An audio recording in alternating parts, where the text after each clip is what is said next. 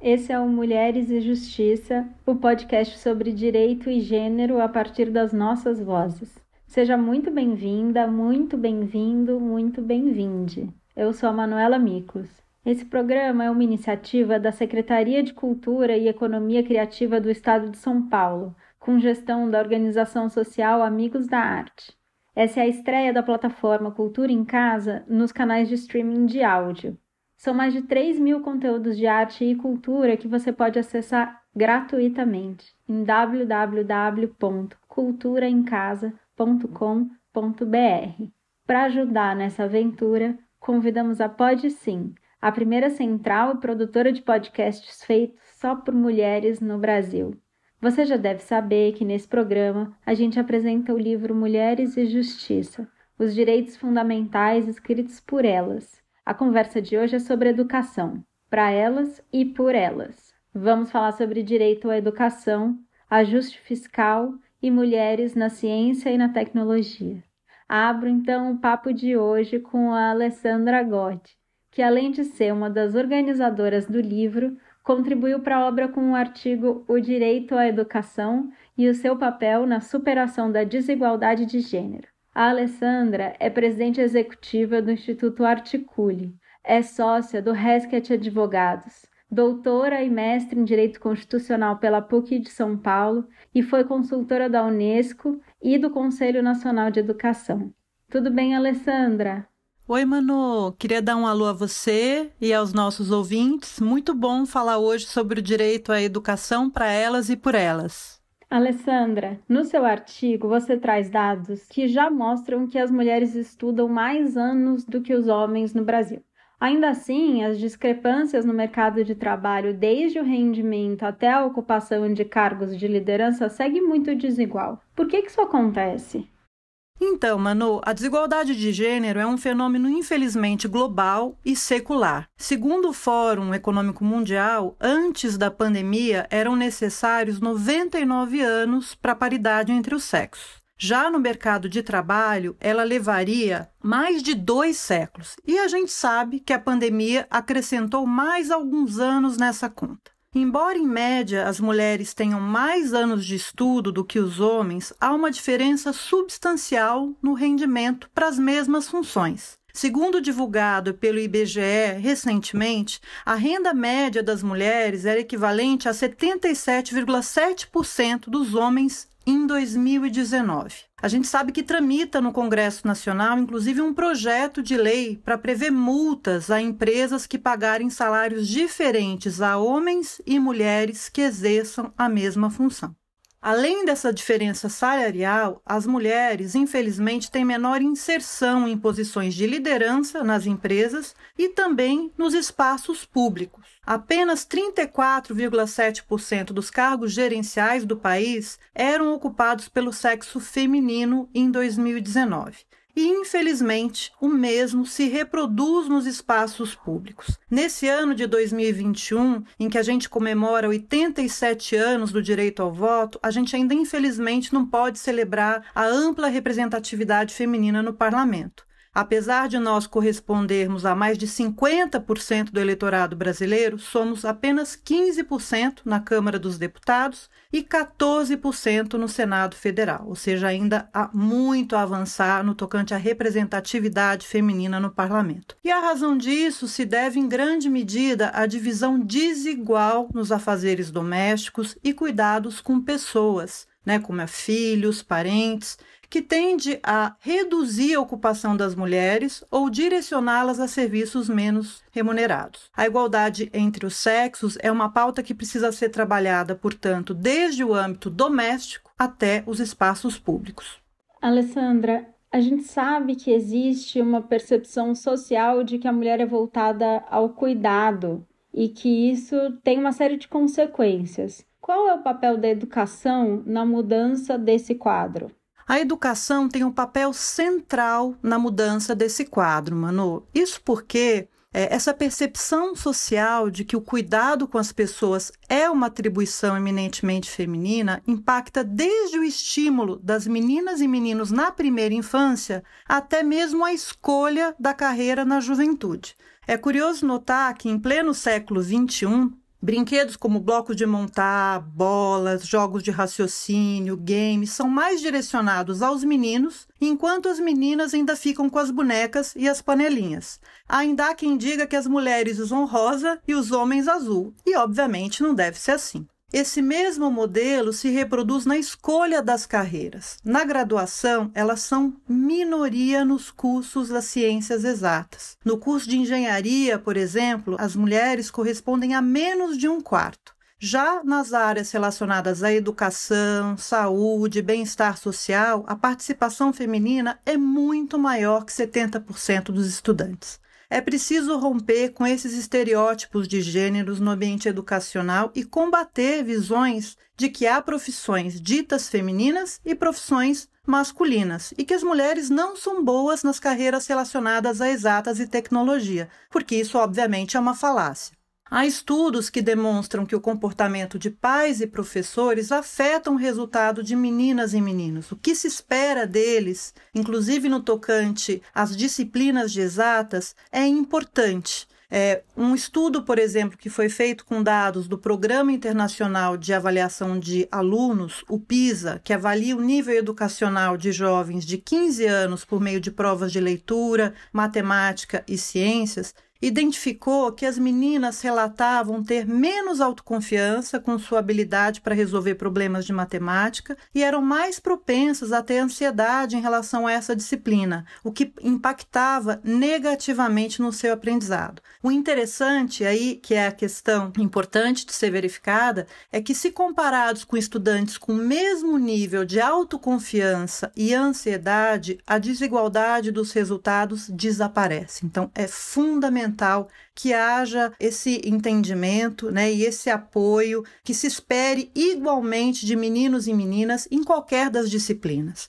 A existência também de referências femininas em exatas no corpo docente e também em programas vocacionais são estratégias importantes para combater estereótipos de gênero na escolha das carreiras. Muito obrigada, Alessandra.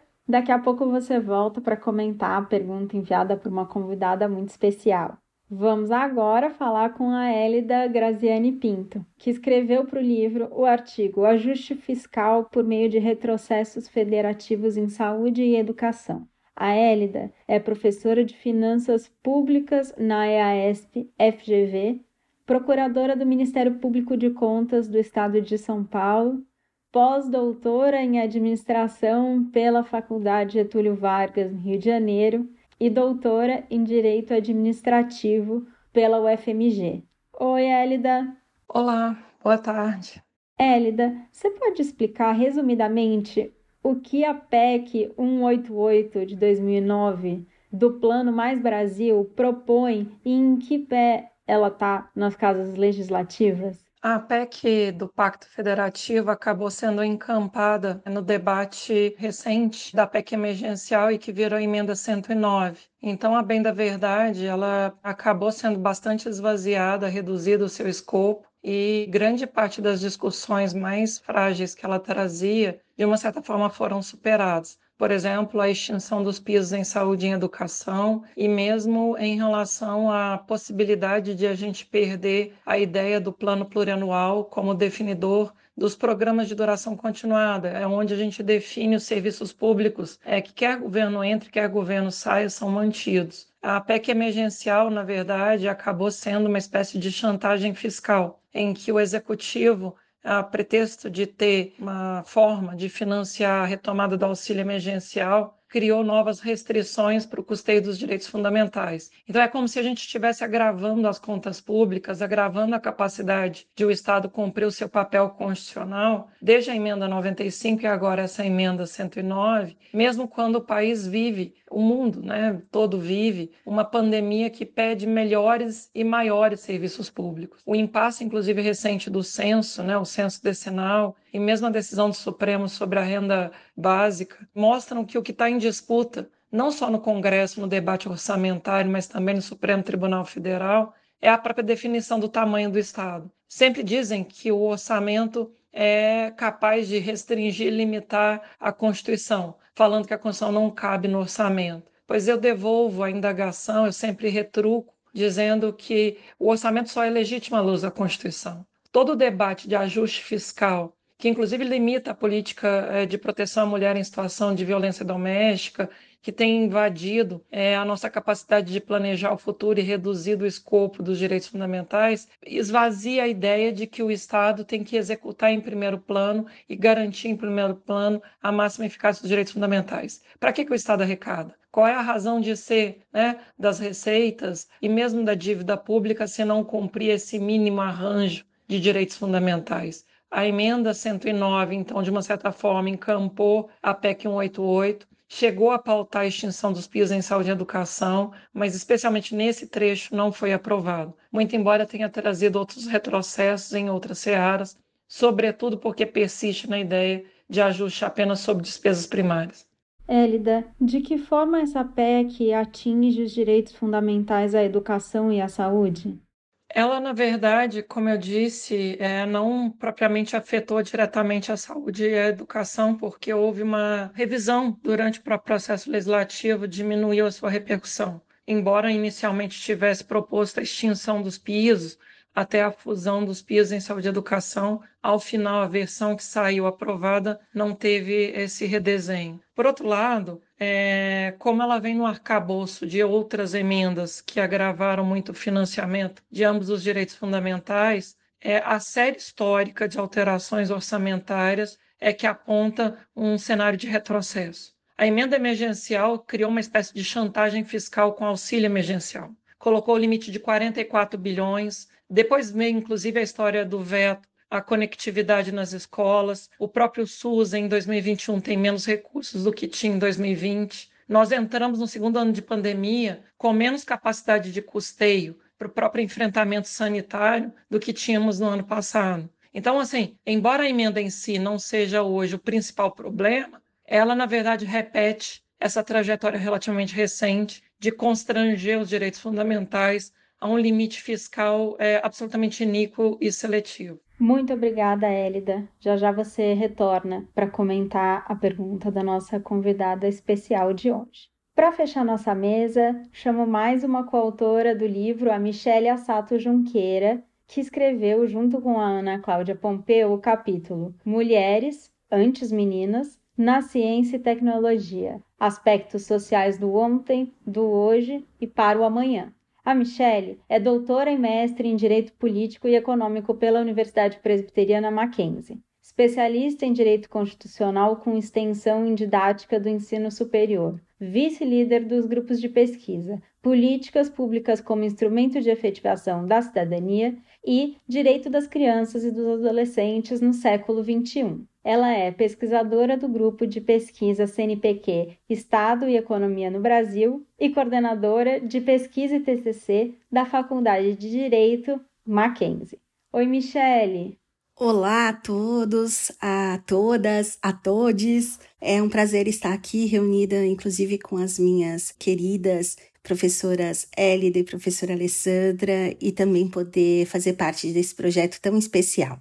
Michele, no artigo vocês trazem um panorama da presença da mulher na ciência em diferentes momentos históricos. Quais são as consequências para a sociedade como um todo das ciências, especialmente as da natureza e exatas, terem participação feminina minoritária? Bom, essa temática, ela é muito importante, eu acho que inclusive a professora Alessandra já trouxe alguns pontos que eu também reitero no nosso artigo, no sentido que o machismo ele é mesmo estrutural, né? E a presença submissa das mulheres em diversos aspectos da sociedade, ela se mostra reiteradamente presente. Então, o artigo ele tem um contexto histórico, né, e trazer algumas cientistas que foram relevantes dentro do nosso contexto social e que muitas vezes são deixadas para escanteio, né? A Michelle Perrault, ela escreveu um livro muito interessante chamado Os Excluídos da História, onde as mulheres estão ali presentes, né, durante séculos nesse processo de exclusão. Mas uma coisa muito importante que ela traz no livro, até como uma mensagem de esperança, é no sentido de que se construímos, né, esses estereótipos de exclusão, podemos também desconstruir. Então a ideia é trazer esta mensagem de esperança,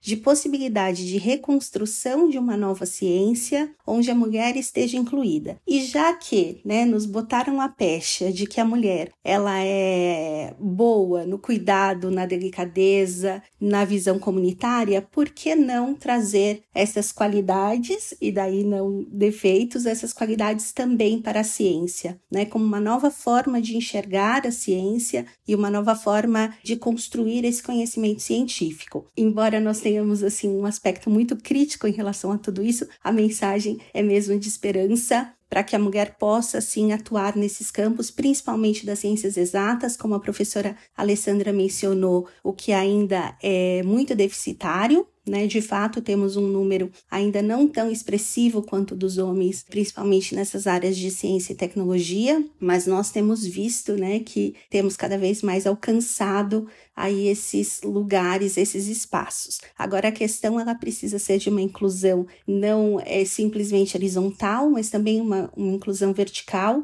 né, onde ela possa também, essa mulher, alcançar os grandes postos de liderança para que possa, de fato, romper as estruturas já pré-estabelecidas. Temos muitas mulheres na ciência? Temos, né? Vimos aí durante a pandemia muitas cientistas né, atuando de forma muito expressiva aí no combate ao coronavírus e tudo mais. Mas ainda é necessário que essa atuação seja mais expressiva e só essa reconstrução, né? Já que está nas estruturas, temos que reconstruir toda essa estrutura também desde a infância, criando exemplos, né, criando cultos aí a, a cientistas que possam, é, assim como as princesas, né, são para as meninas, possam também ser exemplos de onde eu quero chegar, né, e do que eu quero construir. A professora Alessandra citou muito bem, eu também falo no artigo, a questão dos brinquedos, né, é, os meninos desde sempre ganham microscópios, né? Eles mexem em insetos, enquanto as mulheres ficam com as panelinhas e as bonecas. Então, isso de fato é muito importante. Michele, você e a Ana Cláudia, no artigo de vocês, falam da necessidade de ampliar o entendimento de educação para além da educação formal para promover a mudança nesse perfil dos cientistas, né? Qual é o papel do Estado nessa construção? Olha, o Estado tem papel relevante, eu acredito que não é só. Então, nós falamos muito da questão da educação, e a educação ela é um processo de perpetuação da cultura é, que se faz né, na escola, mas que se faz também na sociedade como um todo. Então, o papel da mídia é muito relevante, o papel da família também é muito relevante, mas o Estado, dentro deste contexto de um Estado social e democrático de direito, tem um papel fundamental na construção de políticas públicas. E a questão é especialmente aí da desigualdade, da construção da igualdade material, é uma questão multifacetária, multidisciplinar, né, que exige uma política pública bem arquitetada, é, bem fundamentada, bem articulada, né? Não se faz sozinha, é preciso um diagnóstico é bem feito, é precisa a construção de uma agenda. A professora Égida também trouxe muito bem a questão do orçamento, né? Na construção de políticas públicas efetivas e que depois também possam ser objeto de avaliação para ver se funcionam. Então, nós temos já algumas medidas, como o Plano das Mulheres na Ciência, mas ainda é tudo muito rudimentar né? Tudo muito rudimentar. Então é necessário essa construção séria, articulada, dialogada, para que de fato a gente possa construir essa efetividade da igualdade das meninas e das mulheres na ciência. Como eu disse, temos algumas medidas, inclusive no âmbito privado, algumas empresas, né, dentro da questão da sua função social, têm investido nisso também, mas ainda de forma muito rudimentar. Super obrigada, Michele. Agora a gente vai ouvir a pergunta enviada pela nossa convidada especial de hoje, a Priscila Cruz, presidente executiva do Todos pela Educação.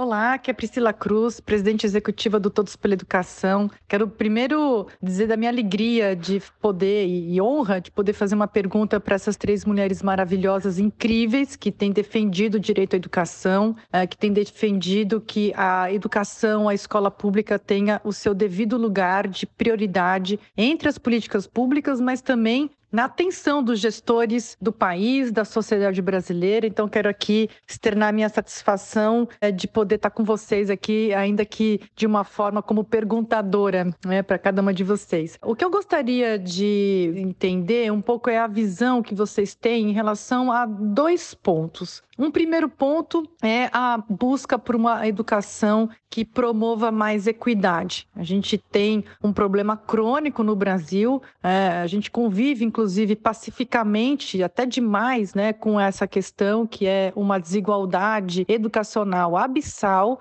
que produz e reproduz a desigualdade socioeconômica. E eu queria agora entender um pouco de vocês, qual que é a visão de reconstrução dessa educação daqui para frente, que foi brutalmente afetada pela pandemia e pela gestão desastrosa, omissa do governo federal. Então, um pouco entender a visão de vocês de como superar essa desigualdade educacional abissal. E o outro ponto é o ponto relativo ao financiamento da educação. A gente tem uma conquista recente, que é a aprovação de um Fundeb permanente, maior, mais redistributivo, mas a luta não acabou. A gente ainda tem um financiamento insuficiente e um financiamento que não gera os resultados que a gente precisa no país. Esse financiamento não tem conseguido produzir os resultados que a gente precisa, que as crianças e jovens precisam. Então, o que eu queria um pouco entender de vocês é como, na visão de vocês, como aliar, né, casar, de fazer dialogar financiamento, gestão, né? Entendendo aqui que não são dimensões diferentes, mas que são dois lados da mesma moeda, mas que precisam dialogar de uma forma mais forte. Então, queria poder entender um pouco de vocês, a visão que vocês têm em relação a esse diálogo. Muito obrigada. Alessandra, vamos conversar com você? A pandemia impactou dramaticamente a educação no Brasil. Nós sabemos que nosso país é um dos países que mais tempo ficou com as escolas fechadas. E a pandemia aprofundou ainda mais a desigualdade educacional, né, que nós já temos e que é imensa. O reflexo disso é enorme, sobretudo para as crianças mais pobres. A Unicef estima que nós iremos retroceder cerca de duas décadas em número de crianças e de adolescentes fora das escolas. Antes da pandemia, o número de crianças e adolescentes fora das escolas chegava a 1 milhão e 300 mil e hoje ele já é maior que 5 milhões. E não dá para fechar os olhos que há um agravante na questão de gênero. Os sonhos de muitas meninas e jovens de lares pobres foram interrompidos. Muitas, a gente sabe, tem visto isso no noticiário, deixaram seus estudos de lado para cuidar dos afazeres domésticos, para auxiliar com o cuidado dos irmãos mais novos, enfim, auxiliar as suas famílias. É preciso ir atrás desses milhões de crianças e adolescentes, dos meninos e meninas em situação de exclusão escolar. E para isso, todos devem se unir: governo, escolas, conselho tutelar, órgãos de controle, sistema de justiça e sociedade civil. Quanto ao financiamento, houve uma importante vitória para a educação em 2020 com a aprovação pelo Congresso Nacional de um Fundeb permanente, maior e mais distributivo. O Fundo de Manutenção e Desenvolvimento da Educação Básica, o Fundeb, é o principal mecanismo de financiamento da educação pública no país. O seu novo desenho garante que o referencial para a redistribuição dos recursos federais ele leve em conta a quantidade total de verbas destinadas à educação nos municípios ou estados, garantindo que as localidades que mais precisem tenham acesso a mais recursos. Mas é preciso que a mais recursos esteja atrelada também uma gestão focada, para que esse incremento de recursos ele se reflita também em um maior acesso, sobretudo à educação infantil, né? Há aí um grande contingente de crianças de 0 a 3 anos que ainda precisam ter acesso à educação infantil e também em melhor aprendizagem. Só para dar um indicador, o Brasil ainda tem mais de 50% de crianças que não se alfabetizam na idade certa. É preciso que a sociedade civil como um todo cobre esses resultados, cobre uma ampliação progressiva no acesso, na permanência e também nos indicadores de aprendizagem. A educação é um fator chave para o nosso desenvolvimento econômico e social e toda a a sociedade deve estar atenta a isso. Élida. Interessante retomar a pergunta da Priscila é, na perspectiva de que este é o sétimo ano de vigência do Plano Nacional de Educação. É, 2021 a gente chega aí, né, num plano decenal como o nosso PNE, há uma perspectiva de até 90% das metas descumpridas. Então, quando se traz o desafio de coordenar gestão e financiamento, isso passa necessariamente pelo cumprimento do planejamento educacional. Todos os que é, desejamos o aprimoramento sistêmico da política pública de educação sabemos que é preciso aplicar os recursos do setor orientados ao atingimento das metas e estratégias, sobretudo de forma tempestiva. Então, é, o problema que a pandemia revela, na verdade, já ocorria antes.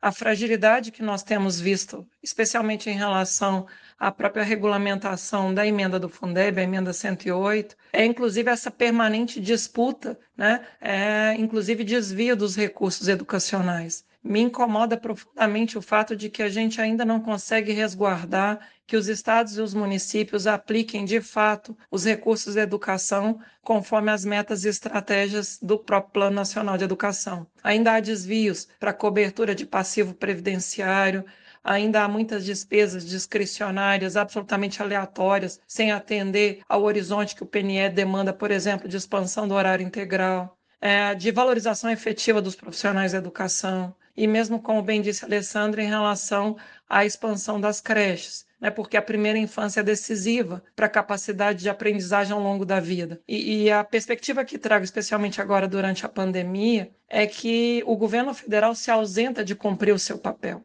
Não há federalismo educacional se a União é sempre aquela que frustra a necessidade de distribuir as responsabilidades. Eu falei há pouco sobre o veto da conectividade para as crianças mais vulneráveis. São 3 bilhões de reais cuja repercussão no orçamento da União é, é irrisória. É um montante muito pequeno para o tamanho da relevância da política pública. Por outro lado, o próprio Ministério da Educação ainda não regulamentou a noção de custo-aluno-qualidade, essencial para a gente desbaratar esses desvios, esses vários é, sistemas fraudulentos de aplicação do PISA educacional. Mas, além disso, em especial, chama atenção para a ausência do Sistema Nacional de Educação. Há na educação uma verdadeira guerra fiscal de despesas, né? em que os municípios são mais sobrecarregados, ainda que fraudulentamente, às vezes desviando parcela dos recursos. Os estados também não cumprem totalmente o seu papel e a União se retrai. Então, existe um esvaziamento, inclusive do ponto de vista federativo. A educação não é prioridade de fato na Federação Brasileira. Não é sem razão que a gente ainda tem é, a maioria da população com mais de 24 anos sem ter concluído o ensino médio. Nós temos aí a maioria da população adulta no Brasil praticamente semi-analfabeta, semi-alfabetizada, melhor dizendo. Então, o, o, desafio é um desafio histórico, o desafio é, inclusive, de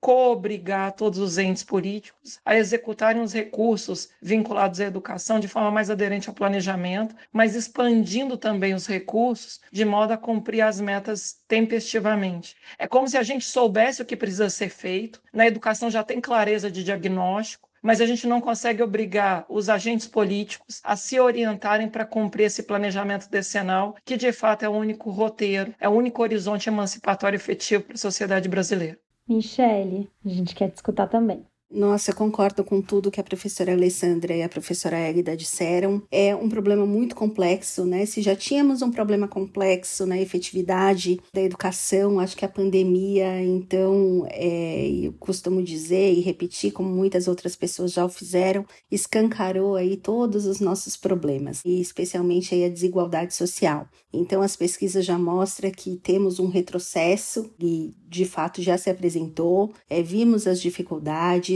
é, se tínhamos, né, como a professora Égida mencionou agora, uma clareza no diagnóstico do que era necessário fazer, Agora nós precisamos resgatar tudo isso, cuidar é, da evasão escolar, né? Já que estamos falando aqui de, de gênero, que atinge especialmente as meninas, como também a professora Alessandra é, mencionou. Então, se nós já tínhamos que ter esse cuidado, agora então, né? Vimos que é, o afastamento da escola traz muitos problemas E temos outras questões que pairam aí, que impactam também todo o processo educativo, que é a questão do aumento da violência, o aumento da violência doméstica em relação às meninas e em relação às crianças, isso é muito grave. O ensino remoto ele veio abrandar aí as consequências da pandemia na educação, mas nós sabemos que ele não foi efetivo para muitas crianças é, principalmente aí como mencionado também na educação infantil, né, como cumprir as metas destinadas aí à educação infantil, então de fato é um problema muito complexo. Temos aí muitas propostas, né, mas não sabemos sequer quando essa pandemia vai terminar, para que a gente possa de fato pensar em algo mais efetivo, mas também temos essa inércia do governo federal, esse descompasso né, entre os entes políticos, cada um fazendo uma coisa, então é de fato muito difícil. E lidar agora, né, que se nós já estávamos andando bem, digamos assim, no, no, acesso à educação, a gente tem que não só pensar na qualidade, como também como resgatar, né, tudo isso que ficou para trás. Então, eu acho que vamos precisar de políticas públicas coordenadas para que isso de fato seja o mais brando possível. É, em relação ao orçamento, também a professora Égida disse tudo, né? Várias coisas que ainda não foram feitas. No mesmo tempo que comemorávamos o Fundeb, né, tivemos que questionar aí todas essas medidas arbitrárias, né, e de desvinculação que tem sido feita. Mas, mais uma vez, eu espero com esperança né, que a gente consiga achar um caminho mais efetivo e a desigualdade está presente, isso é fato, né, como que nós vamos conseguir lidar com ela. Mas agradeço muitíssimo aí a, o compartilhamento das ideias. Muito obrigada, Alessandra. Obrigada, Manu. Eu queria aproveitar para agradecer as queridas autoras e amigas Élida e Michele pela participação nesse episódio sobre educação. Muito obrigada, Michele. Muito obrigada, muito obrigada a todos e um prazer estar aqui com vocês. Obrigada, Élida. Eu é que agradeço também a oportunidade do diálogo, realmente uma alegria rever Michelle, rever Alessandra e debater financiamento da educação pelo prisma de gênero, né? Esse Dia das Mães me peguei assistindo o filme da Madame Curie e também lendo a respeito de como ela educou as filhas. É um processo de emancipação, é um processo de defesa de todas nós mulheres, é, inclusive para suplantar as muitas dificuldades que esse país agora passa, né? Mas mais uma vez muito obrigada. Muito obrigada também a Priscila Cruz pela participação e a você que ouviu a gente até aqui. Seguimos te apresentando o livro Mulheres e Justiça, Direitos Fundamentais escritos por elas, da editora Jus Podium, nos próximos episódios. Espero você!